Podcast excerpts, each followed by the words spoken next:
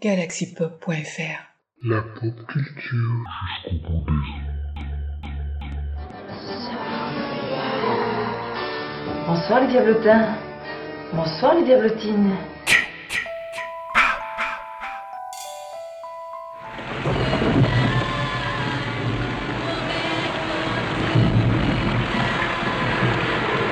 Mais c'est pas fini les petits diablotins.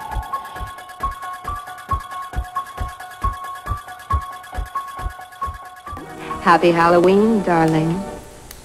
Le château dans lequel mon domestique s'était avisé de pénétrer de force, plutôt que de me permettre, déplorablement blessé comme je l'étais, de passer la nuit en plein air, était un de ces bâtiments, mélange de grandeur et de mélancolie, qui ont si longtemps dressé leur front sourcilleux au milieu des Apennins aussi bien dans la réalité que dans l'imagination de Mistress Radcliffe.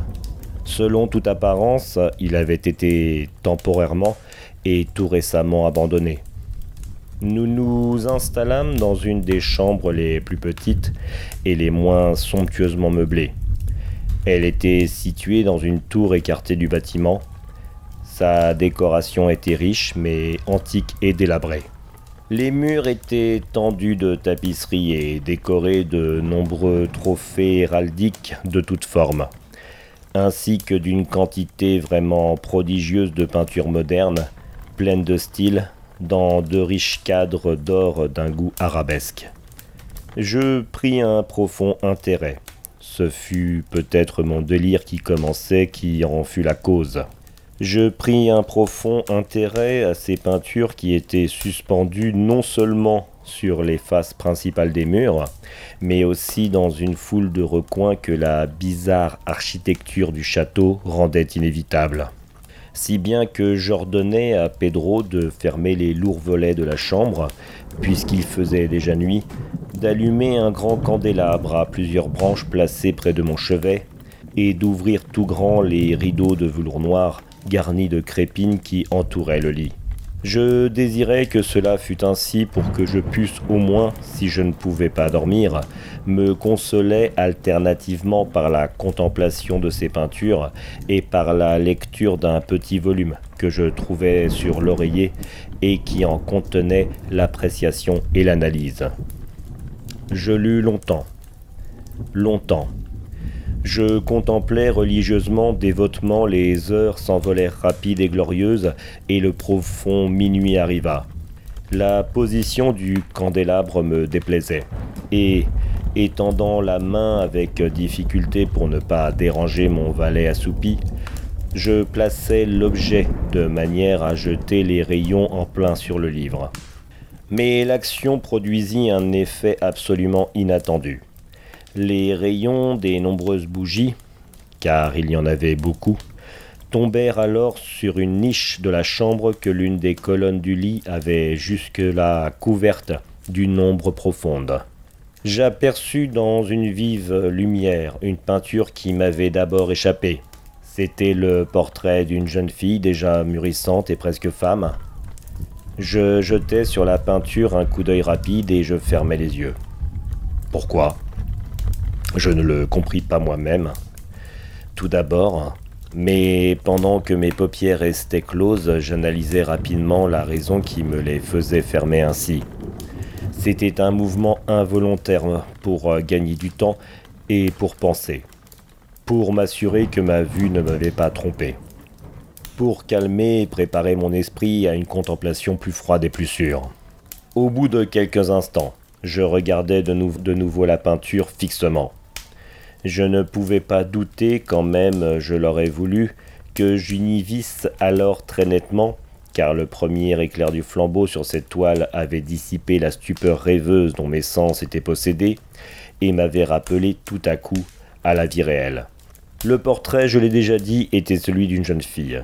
C'était une simple tête, avec des épaules, le tout dans ce style que l'on appelle en langage technique style de vignette beaucoup de la manière de Sully dans ses têtes de prédilection. Les bras, le sein et même les bouts de cheveux rayonnants se fondaient insaisissablement dans l'ombre vague mais profonde qui servait de fond à l'ensemble. Le cadre était ovale, magnifiquement doré et guilloché dans le goût mauresque. Comme œuvre d'art, on ne pouvait rien trouver de plus admirable que la peinture elle-même, mais il se peut bien que ce fût ni l'exécution de l'œuvre, ni l'immortelle beauté de la physionomie qui m'impressionna si soudainement et si fortement. Encore moins devais-je croire que mon imagination sortant d'un demi-sommeil eût pris la tête pour celle d'une personne vivante. Je vis tout d'abord que les détails du dessin, le style de vignette et l'aspect du cadre auraient immédiatement dissipé un pareil charme, et m'auraient préservé de toute illusion même momentanée. Tout en faisant ces réflexions, et très vivement, je restais à demi étendu, à demi assis, une heure entière peut-être les yeux rivés à ce portrait. À la longue, ayant découvert le vrai secret de son effet, je me laissai retomber sur le lit. J'avais deviné que le charme de la peinture était une expression vitale absolument adéquate à la vie elle-même, qui d'abord m'avait euh, fait euh, tressaillir et finalement m'avait confondu, subjugué, épouvanté, avec une terreur profonde et respectueuse. Je replaçai le candélabre dans sa position première, ayant ainsi dérobé à ma vue la cause de ma profonde agitation. Je cherchais vivement le volume qui contenait l'analyse des tableaux et leur histoire à l'endroit au numéro qui désignait le portrait ovale. J'y lus le vague et singulier récit qui suit. C'était une jeune fille, d'une beauté très rare, et qui n'était pas moins aimable que pleine de gaieté. Et maudite fut l'heure où elle vit, et aima et épousa le peintre.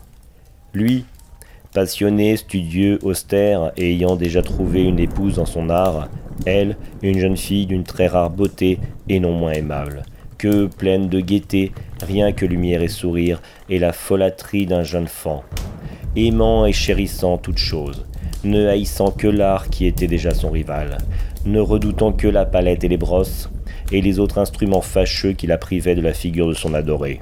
Ce fut une terrible chose pour cette dame que d'entendre le peintre parler du désir de peindre même sa jeune épouse mais elle était humble et obéissante et elle s'assit avec douceur pendant de longues semaines dans la sombre et haute chambre de la tour, où la lumière filtrait sur la toile pâle seulement par le plafond. Mais lui, le peintre, mettait sa gloire dans son œuvre, qui avançait d'heure en heure et de jour en jour, et c'était un homme passionné, et étrange, et pensif, qui se perdait en rêverie si bien qu'il ne voulait pas voir que la lumière qui tombait si lugubrement dans cette tour isolée desséchait la santé et les esprits de sa femme, qui languissait visiblement pour tout le monde, excepté pour lui. Cependant elle souriait toujours, et toujours, sans se plaindre, parce qu'elle voyait que le peintre, qui avait un grand renom, prenait un plaisir vif et brûlant dans sa tâche, et travaillait nuit et jour pour peindre celle qu'il aimait si fort, mais qui devenait de jour en jour plus languissante et plus faible. Et en vérité, ceux qui contemplaient le portrait parlaient à voix basse de sa ressemblance, comme d'une puissante merveille et comme d'une preuve non moins grande de la puissance du peintre que de son profond amour pour elle qu'il peignait si miraculeusement bien. Mais à la longue, comme la besogne approchait de sa fin, Personne ne fut plus admis dans la tour, car le peintre était devenu fou par l'ardeur de son travail, et il détournait rarement ses yeux de la toile, même pour regarder la figure de sa femme. Et il ne voulait pas voir que les couleurs qu'il étalait sur sa toile étaient tirées des joues de celle qui était assise près de lui et quand bien des semaines furent passées et qu'il ne restait plus que peu de choses à faire, rien qu'une touche sur la bouche et un glacis sur l'œil, l'esprit de la dame palpita encore comme la flamme dans le bec d'une lampe. Et alors la touche fut donnée et le glacis fut placé, et pendant un moment le peintre se tint en extase devant le travail qu'il avait travaillé. Mais une minute après, comme il contemplait encore, il trembla, il devint très pâle. Il fut frappé d'effroi, et criant d'une voix éclatante. En vérité, c'est la vie elle-même. Il se retourna brusquement pour regarder sa bien-aimée. Elle était morte. Edgar Allan Poe, Le portrait ovale, traduit par Charles Baudelaire, 1842.